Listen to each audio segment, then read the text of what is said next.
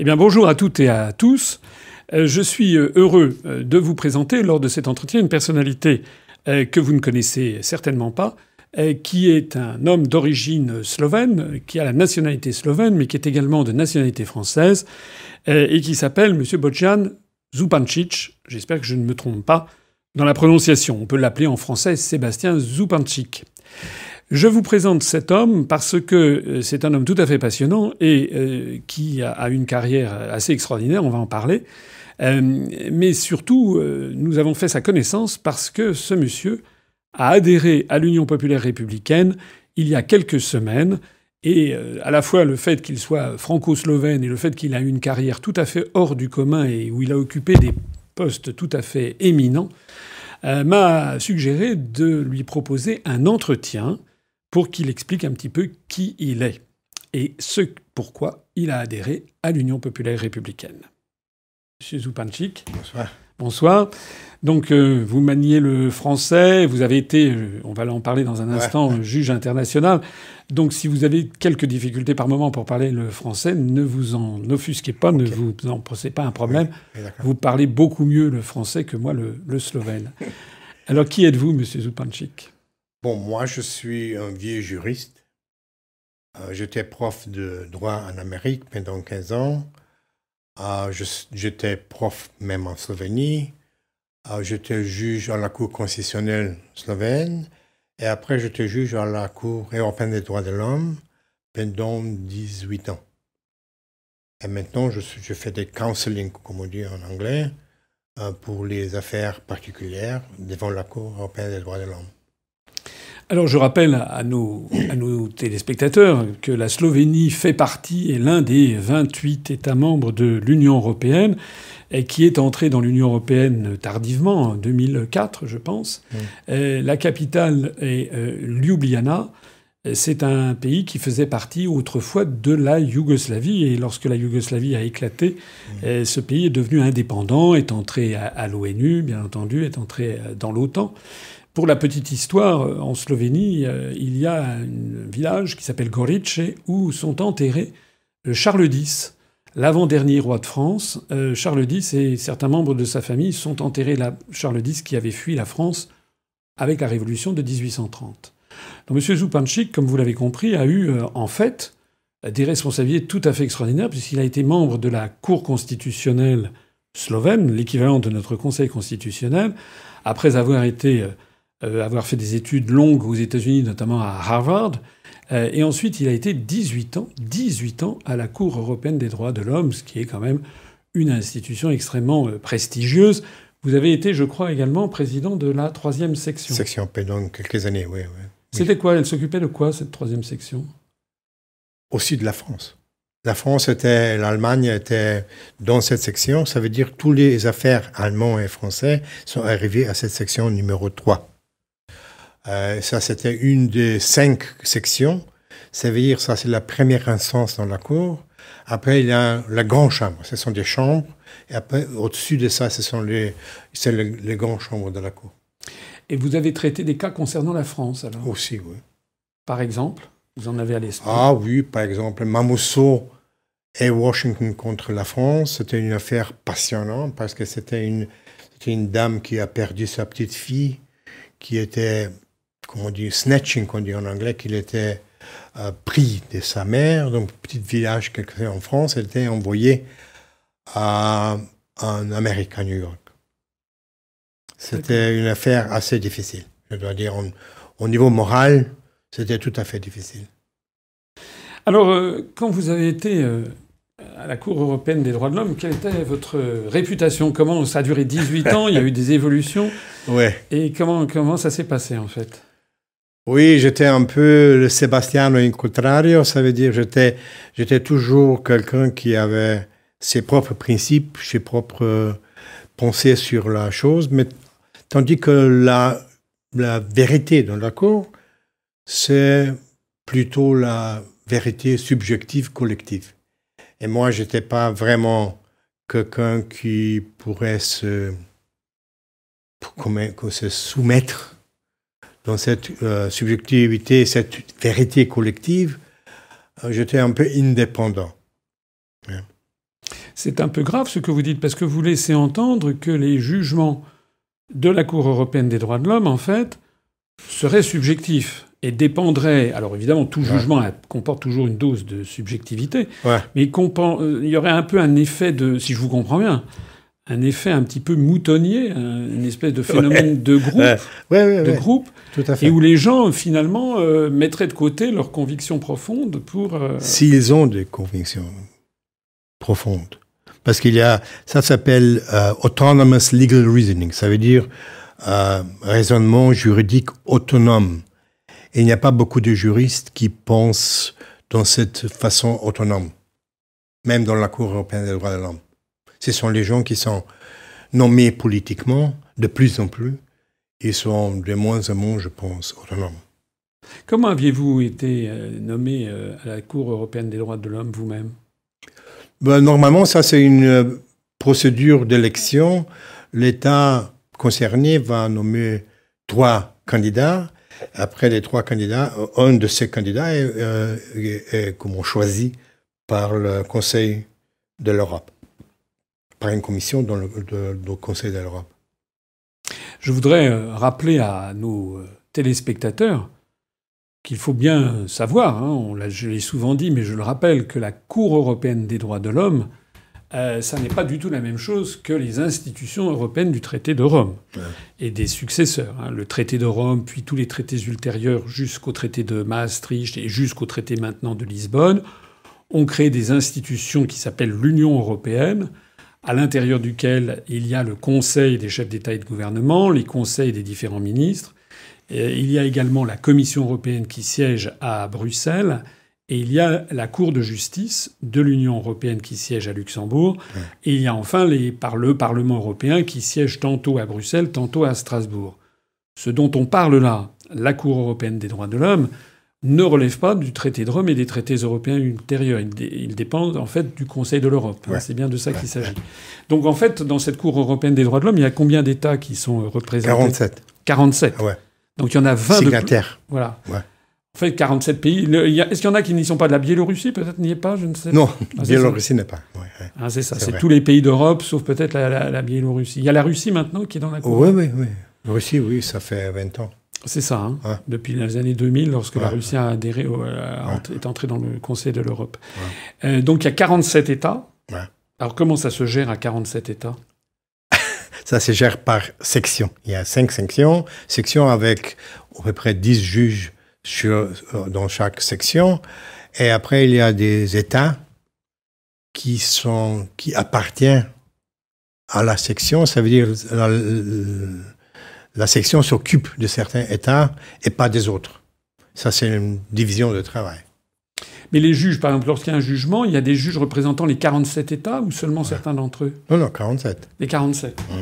Et c'est à la majorité, c'est à l'unanimité, comment ça se passe? Non, non, jamais. non, non, consensus non, non, il n'y a pas de consensus. Il y a toujours, ben, dans beaucoup de cas, il y a un consensus naturel, mais c'est pas euh, c'est pas, comme on dit, euh, nécessaire.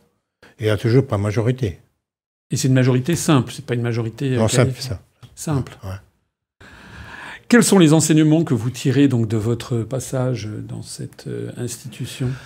Bon, la première, la, première question, c'est qu'est-ce que sont les droits de l'homme? Parce qu'il y a une déclaration des droits de l'homme, il y a la, la Convention européenne des droits de l'homme, et tout le monde parle des droits de l'homme ils ne savent pas qu'est-ce qu'ils disent. Parce qu'on ne sait pas qu'est-ce que sont les droits de l'homme. Il y a le droit de l'homme maintenant, ça c'est une idéologie, presque une religion. Mais en effet, les droits de l'homme sont les droits qui, pour lesquels euh, le, pour, euh, le, Cour européenne dit son, à son consentement qu'il soit droit de l'homme. Ça, c'est une, une, chose qui est qui roule, qui roule, qui roule. Ça devient assez autoréférentiel, mais on ne sait pas vraiment qu'est-ce que sont les droits de l'homme au niveau juridique spécifique, concret. Autoréférentiel, ça veut dire que c'est très important ce que vous dites, c'est-à-dire en fait, effectivement, c'est un peu un circuit fermé. Et les droits de l'homme, c'est en fait ce que, la ce que la Cour européenne des droits de l'homme a décidé que c'était. C'est-à-dire tout à fait. une espèce de tautologie. C'est-à-dire, euh, ah, c'est les droits de l'homme parce qu'on dit que c'est les droits de l'homme. C'est ça que vous dites D'accord. Et vous avez des exemples concrets, par exemple, de sujets où il y avait vraiment un débat qui pouvait euh, avoir lieu entre euh, des choses qui ont été imposées par la Cour européenne des droits de l'homme, alors que c'était tout à fait ça n'était pas évident et c'était polémique, par exemple? Oui, c'était l'affaire euh, Lambert contre la France. Oui. Euh, Vincent Lambert, c'était quelqu'un qui était à peu près euh, paralysé tout à fait. Il était dans, la, dans la situation végétale presque. Et après, c'était une question d'acharnement thérapeutique. Et ils avaient essayé de, de le soustraire de de son euh, sonde. Oui. Euh, et sa mère et ses, ses frères, ils ont euh, apporté une requête à la Cour européenne, tandis que sa femme était d'accord pour qu'il mourrait. D'accord, pour arrêter le traitement. C'était de l'acharnement thérapeutique. Donc là, une partie de la famille est allée à la Cour européenne des droits de l'homme pour avoir en fait la décision de la Cour européenne. Et celle-ci alors? Il est encore en vie. Aujourd'hui? Oui. Mais il y a encore une affaire devant le Conseil, euh, non, non, euh, Conseil d'État. Et ça recommence. Ça, ça, ça dure peut-être dix ans, je ne sais pas. Mais c'était assez choquant puisque c'était question de l'article 2, le droit à la vie. Et il y avait une, il y avait une personne qui était presque mort. Euh, il était capable de avaler son, sa salive, mais il était neurologiquement, on ne sait pas est-ce qu'il est en vie ou non. ce, ce, qui était frappant dans ces contextes-là est qu'il était considéré comme un sujet juridique, quand même. Tandis que, tandis que si vous avez un avortement, question d'avortement d'un enfant de 12 semaines et quelque chose comme ça, il n'est pas considéré comme un sujet juridique. Alors, il, peut être avorté, tout ça, je ne sais pas, mais il y a une comparaison entre les deux situations que la Cour n'a jamais fait. Mhm. Ah. Donc, vous mettez en cause, en fait, la, comment dirais-je, l'objectivité de la, de la Cour qui euh, traite des sujets parfois avec un système de double standard, en fait. Ils n'étaient pas, ils pas conscients, mais c'était un double standard, oui. Hmm. Quand même, ouais. Je traite ça dans mon livre. Oui, alors vous avez fait un ouvrage qui vient de sortir, qui est un, très gros ouvrage, je ne sais pas si on le voit à la caméra, euh, ici, on va faire un petit zoom, euh, qui s'appelle euh, Sur la Cour européenne des droits de, l'homme. C'est publié en, en, français chez l'Armatan, c'est sorti en décembre 2018.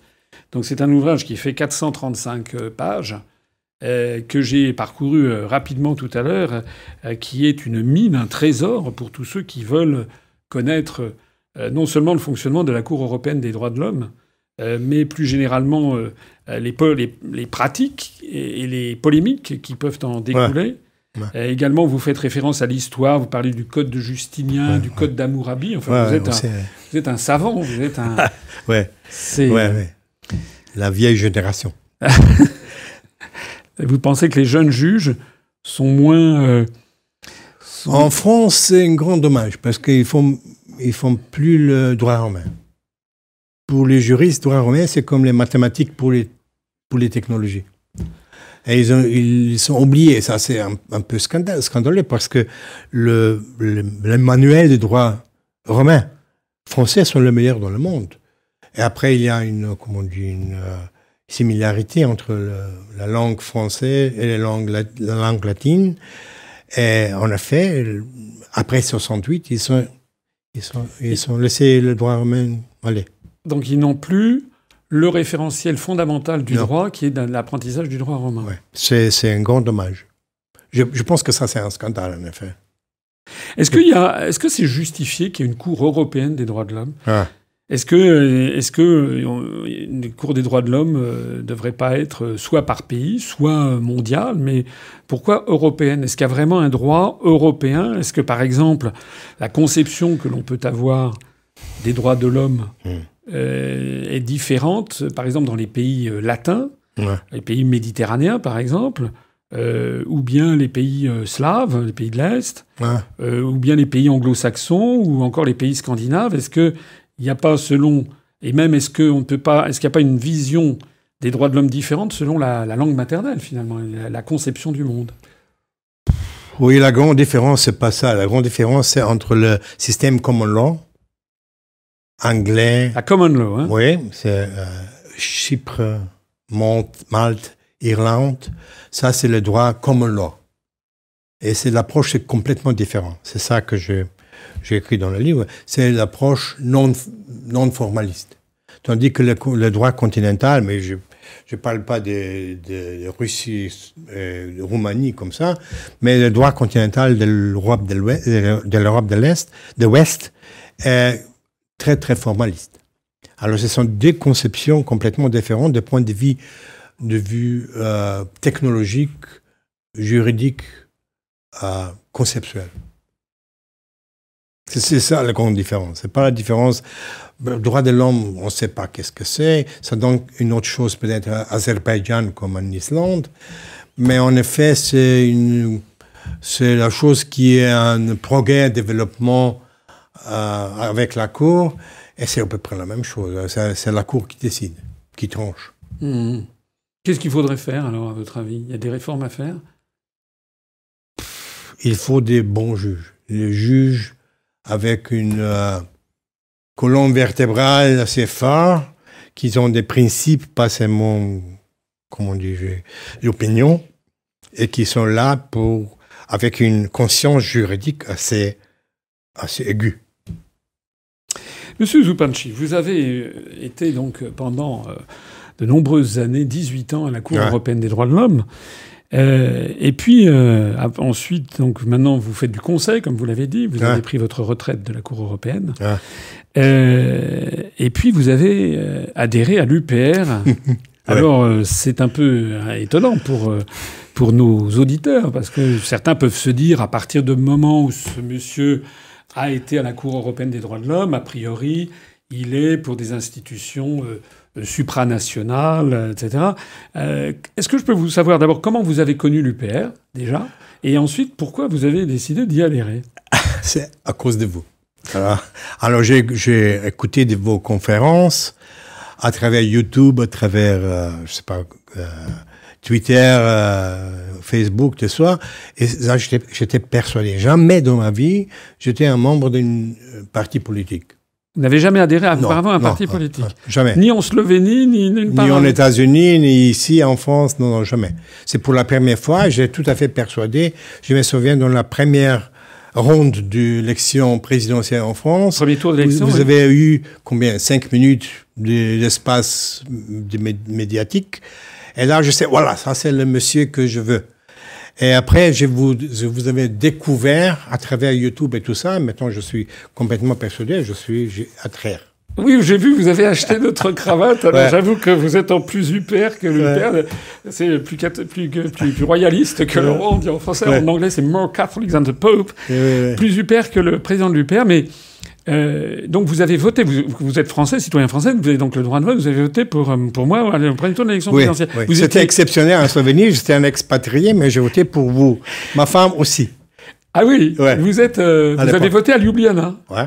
À l'ambassade ouais, Il y a eu d'autres. Il y a eu combien de voix J'ai fait combien de voix à Ljubljana? Peut-être 20, quelque chose comme ça, ouais.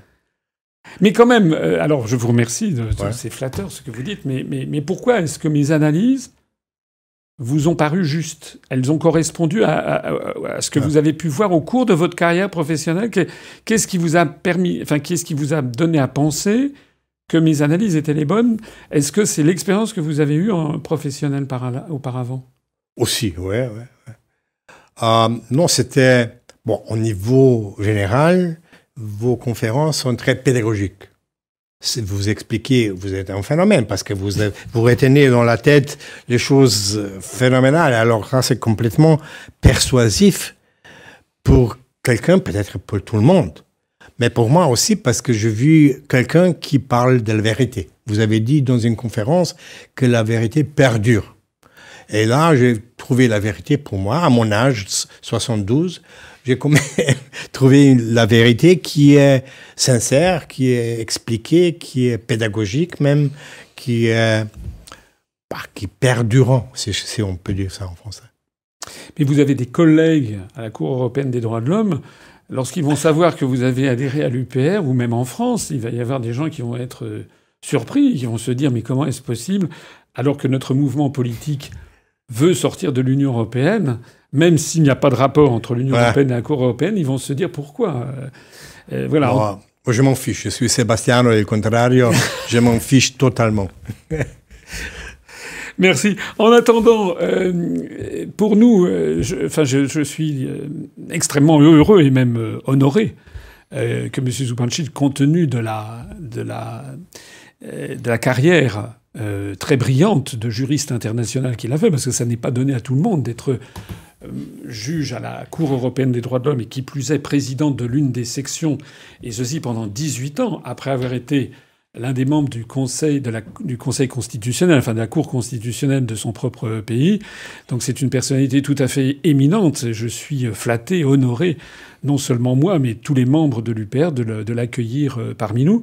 Euh, ce qui est très flatteur pour nous, c'est que vous êtes d'une certaine façon euh, un témoignage de moralité que notre mouvement politique est un mouvement qui est ouvert sur le monde et, qui, n'est pas qui, milite justement pour les droits de l'homme. Qui, oui, oui, aussi, oui, mais parle vérité. Ça, c'est la chose la plus importante.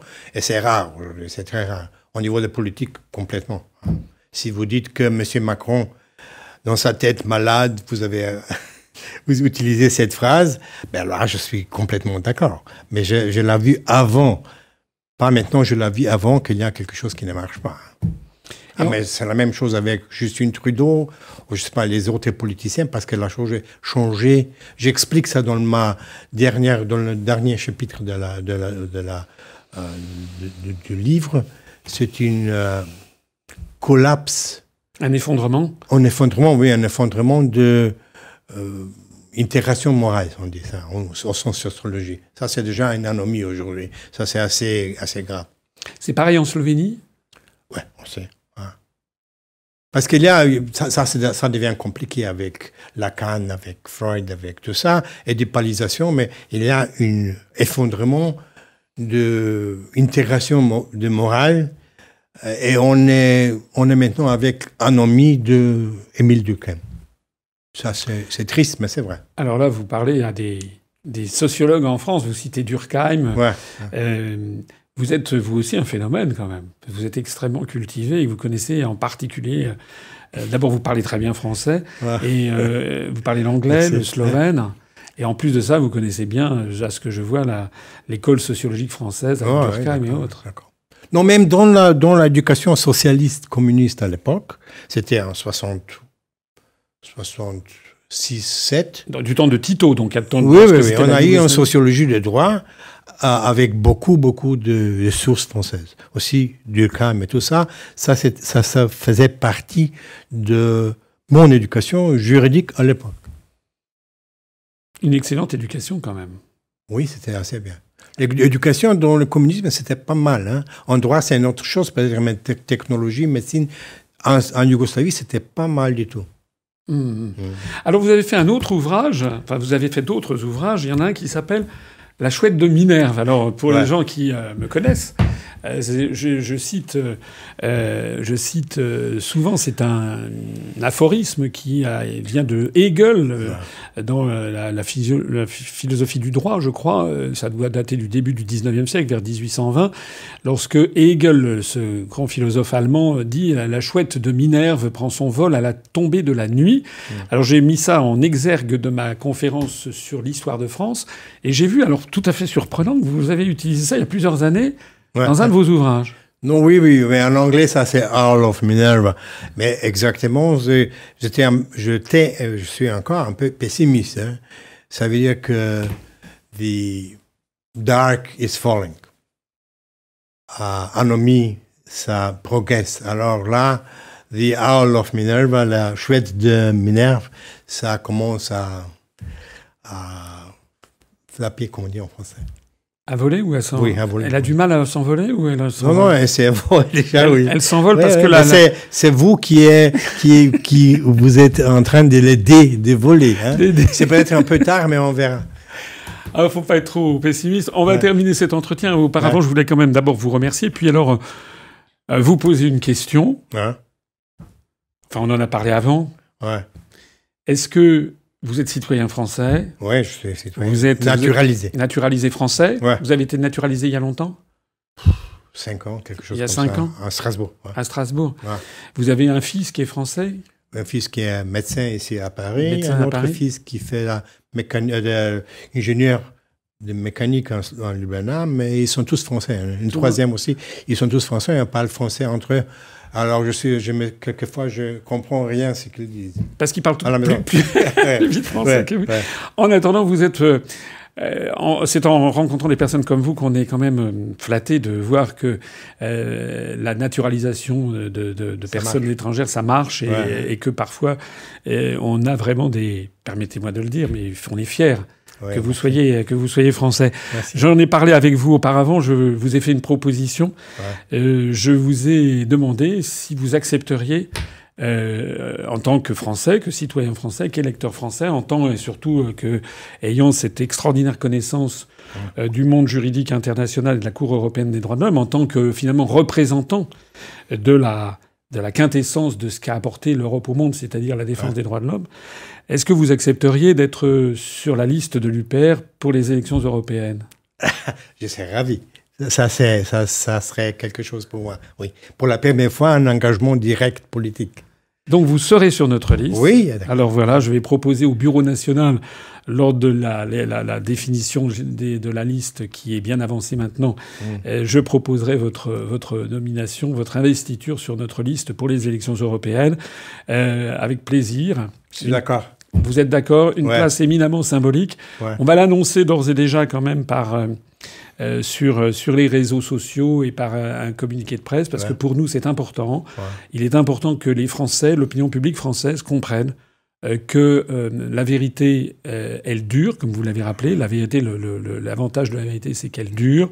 Et puis aussi, elle transcende les peuples, les nations, elle s'impose entre gens de bonne volonté. Voilà, nous, nous sommes contre l'Union européenne, contre l'euro. Nous voulons en sortir, nous voulons sortir de l'OTAN. Mais nous sommes pour l'amitié entre les peuples et pour euh, non seulement l'amitié, mais la connaissance en profondeur des peuples d'Europe. Voilà. J'en profite pour dire, moi, je, je l'ai dit tout à l'heure, j'étais allé à Ljubljana. C'était une, euh, à l'époque, j'a- j'avais 13 ans quand j'y suis allé. euh, C'était une petite ville absolument charmante. C'est resté Ouais. aussi charmant que ça. Oui, oui. C'est un peu comme Salzbourg. C'est un peu comme Salzbourg, oui. Ouais, Avec un château, Oui. la rivière là-bas. Alors, toutes celles et tous ceux qui euh, écoutent, deux conseils. Si vous vous intéressez vraiment au droit, c'est un peu un, c'est un, un livre érudit. Hein. C'est pas, pas, pas un livre qu'on achète dans une, dans une gare. Hein. C'est pas un policier. C'est un livre érudit, mais notamment les étudiants euh, qui veulent avoir un- une vision très intéressante sur le droit international et notamment sur la Cour européenne des droits de l'homme avec tous les, toutes les polémiques qu'il y a derrière, je vous suggère ce livre de Boscian, Boscian hein, Sébastien, on va dire en Ouais. français, Supancic, on va dire Supancic, Supancic en, Ouais. en français, sur la Cour européenne des droits de l'homme, rétrospective d'un initié 1998-2016. C'est publié euh, chez l'éditeur L'Armatan dans la collection Logique juridique. Ça a été publié en décembre 2018. Et puis un autre conseil, c'est que si vous ne connaissez pas ce très joli petit pays qui s'appelle la Slovénie, qui est juste à côté du nord de l'Italie, pas loin de Trieste, euh, de vraiment le nord-est de l'Italie, ben, allez faire un tour en Slovénie au printemps ou à l'automne. C'est très joli. Allez éventuellement voir à Gorice les- la tombe de Charles X, mais c'est pas forcément ce qu'il y a de plus intéressant. C'est un très joli pays, et puis il y a des gens dedans qui sont qui valent vraiment la, la peine. Et puis la troisième, le troisième conseil avant d'en finir, euh, c'est que ben, je vous conseille euh, au moment venu de voter pour la liste de l'Union populaire républicaine aux élections européennes, parce que nous allons faire la surprise. Et comme vous l'avez vu, nous avons des ralliements. Euh, il y a quelques jours, Étienne Chouard a dit qu'il euh, voterait pour notre liste. Aujourd'hui, eh bien, c'est M. Zupancic, qui a été pendant 18 ans juge à la Cour européenne des droits de l'homme et pendant 6 ans, je crois, président de l'une des sections, qui fera partie lui-même de notre liste Merci beaucoup, Monsieur Joe Merci à vous, oui, je suis ravi. Merci.